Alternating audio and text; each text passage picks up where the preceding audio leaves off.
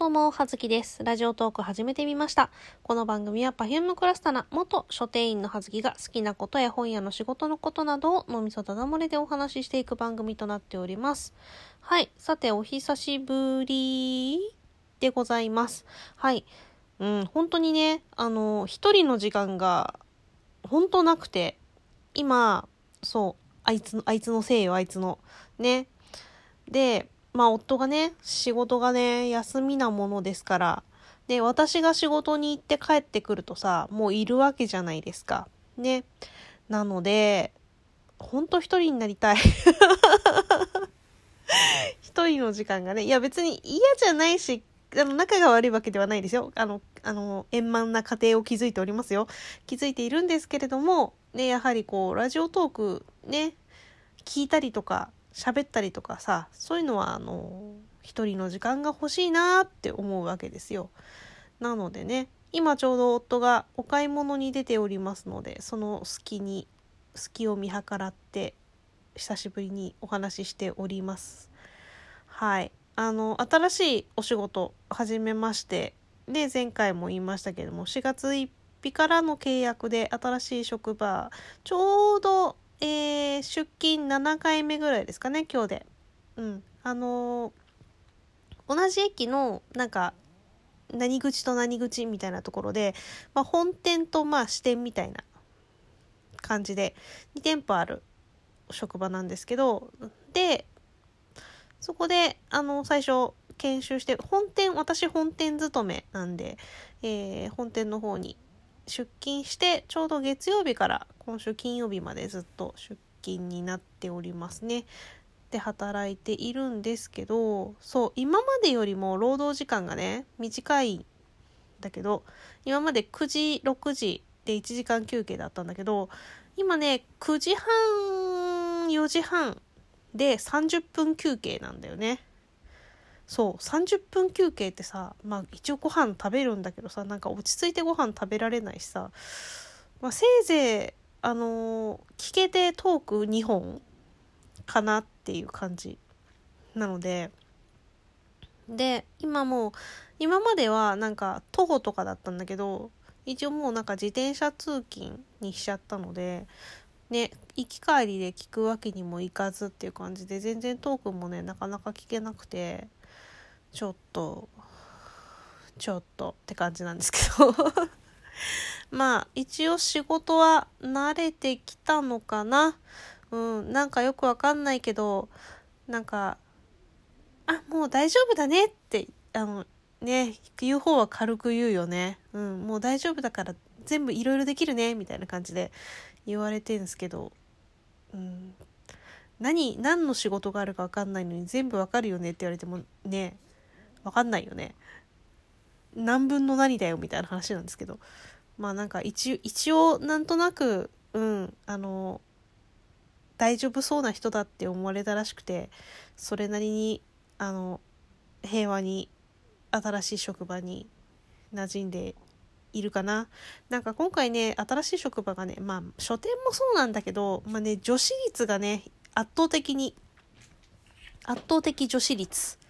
なんですけどね。まあでも意外結構忙しい職場なので接客対応割とお客さんいらっしゃったりとかねあの合間合間にする作業が多いので、まあ、そんなにあのー、プライベートな話とかをしなくてもしなくてもいい。プライベートな話をしなくてもいい。猫がうるさい。うるさいよ。はい。のでえー、ななんていうか私あの仕事はねあれなんですけどなんフリートーク得意じゃないんですよね。あのプライベートなこう人付き合いの「何々さんって」みたいなそういう話が本当不得意でございまして。なんだろうね。興味ないから何聞けばいいか分かんないんだよね。なんかみんなそれぞれ好きに生きていけばいいじゃん。私も好きに生きていくよって思っていて。なのでなんか「何々が好きなんですか?」とかそういう話本当にあの思いつかない。振るのが苦手な感じでございます。であの定番のねこう前の職場ってさ何してたのかみたいな話で、まあ、書店員ですっていうとほんと定番のね書店員である時もそうですけど定番のこう質問されますよね。おすすめの本ありますか？っていう、あの、あのね、あの質問。いやさ、実はさ、だいぶ前、もう1月ぐらい、年、年明けぐらいにさ、マシュマロでもさ、おすすめの本あるっていうさ、質問いただいてるのをさ、忘れてるわけじゃないのよ。忘れてるわけじゃないんだけど、本当に書店員やってる時とかにも全然本を最近、めっきり腰を据えて本を読めなくて、ね、新しい、今まで過去に読んできた本ぐらいしかなくて、直近のね、新しく出てきた面白い本とかを全く読めていなかったので、買ってはいるんだけどね。ね、忘れてはいないよ、本当に。うん、あの、ありがとう、本当に。マシュマロありがとう。ありがとうって思ってるんだけど、あの、ガチで考えすぎて、あの、質問にね、なかなか答えられないっていうのと、だから職場でね、なんかおすすめの本ありますかって聞かれるんですけど、まず、あのね、聞いてくる人に、あなたはどれぐらい本を読めるんですかっていうことを聞きたいのよ。あのね、読みやすいライトな本から、こう、割とね、がっつりと、ね、あの、腰を据えてさ、あの、読書家の人とかね、活字中毒の人たちが読むような、ね、割と難しい本とか硬い本とかさ、あの、設定が込み入ってる本とかさ、そういうのいろいろあるじゃないですか。でも、で、話読めれば面白いけど、まずそういうの読むの苦手っていう人もいるでしょ？なので、まずね、あの、そのね、ある特定の個人に聞かれた場合っていう話です。あの、私がね、この本好きなの、面白いから読んでみっていう不特定多数の人に勧める本じゃったら、まあ何でもこういいんだけれども、ね、個人、一個人に対して、一個人の人が何かおすすめありますかってね、言われた時に、あんたはじゃあどれぐらい本を読むんですかと。どんなもんが好きなんですかと。難しい、小難しい本も読めるんですかとか。あと恋愛ものがいいとかさ、ね、ちょっとファンタジーは読みつけんとかさ、SF とかようわからんとかさ、いろいろあるじゃない。逆に言うと私 SF とファンタジーとかばっかりなんで、あの恋愛ものはそんなに読まんとかさ、そういうタイプなんですけど、だからそういうのがあるじゃない？ね。あの、すごく優しい癒し系のお話が好きな人もいれば、逆にちょっと優しすぎるね、お話はあんまり得意じゃないみたいな。私そういうタイプ なんですよ。なので、あるじゃない、好みが。なのでね、難しいんですよね。その個人の人に、いや、考えすぎなのかな。なんか、聞いたからには読めよとは思わないけれども、だけども、なんか、ね、特定の人に聞かれたんだったら、その人に合いそうなもの、これが面白いんじゃないかって思うものを進めたいなって 思うのですよ。ね。まあ普通にさ、友達でさ、あの、毎日とか、まあ割としょっちゅう顔合わせる人じゃったらさ、あの、漫画の貸し借りとかさ、文庫の貸し借りとかはさ、そういうね、直接本を渡せる距離だったら、これどうって言えるけれども、さ、なかなかさ、ね。まあ、聞く方もそんなに本気で聞いてるとは思ってないよ。本気で、本気で読みたいから教えてって思って聞いてるわけじゃなくて、まあ、いわゆるね、社交辞令的なことで、まあ、本屋なんだ、じゃあ、なんか本詳しいんでしょなんかあるっていう軽い気持ちで聞いてるってことは重々分かってるんだけれども、でもね、なんか分かっちゃ、分かっちゃいるんだけどもさ、聞かれたらさ、ちょっとね、真剣に考えてしまうわけですよ。何の話だったっけ？うん。なのでね、そう、新しい職場でさ、なんか、本、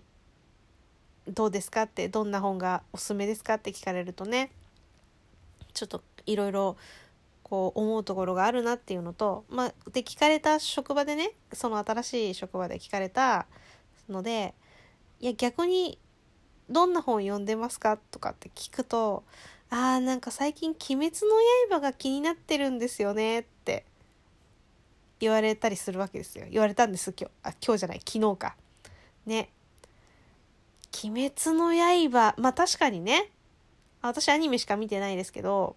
アニメ見て、まあ面白かったなって、あの全部、えっ、ー、と、ワンクール、ツークールか。分ワンクール分で二十何話なのかな？まあ見まして、うん、飽きずに一挙放送っていうかあれで見たんでなんですけど私、コミックはね、試し読み、まあ、一巻の試し読みで、あの、挫折しているので 本当にあの、冒頭の冒頭ね、あの、主人公の炭治郎くんが、え、ー、と、旅立つまでみたいな、そういうな、なんで旅立つことになったのかみたいな、そういうさ、話の設定のところで、まあ、あの、挫折してるというのは、何だろう、あんまりピンとこなかったからなんですけど、まあね、あれはね、圧倒的にアニメの出来がよろしいよね。あのー、表現が素晴らしいなって、あの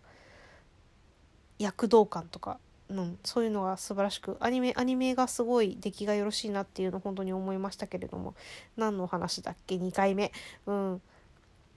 ね、鬼滅の刃気になってるんですよねっていう人に対して勧める本ある？私あのあんまりジャンプ系ジャンプコミックス読まないタイプなので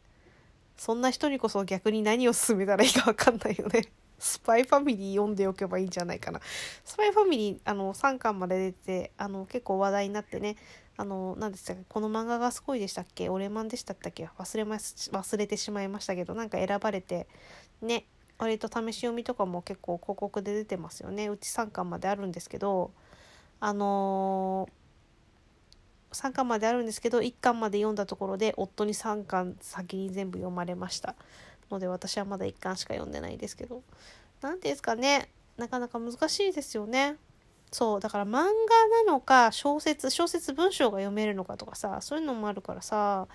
ねおすすめの本ありますかって言われる質問が結構難しいなと思っている今日この頃でございます。もうなんだか何言ってんだか分かんなくなってしまいました。そんな感じで葉月でした。失礼します。じゃあね。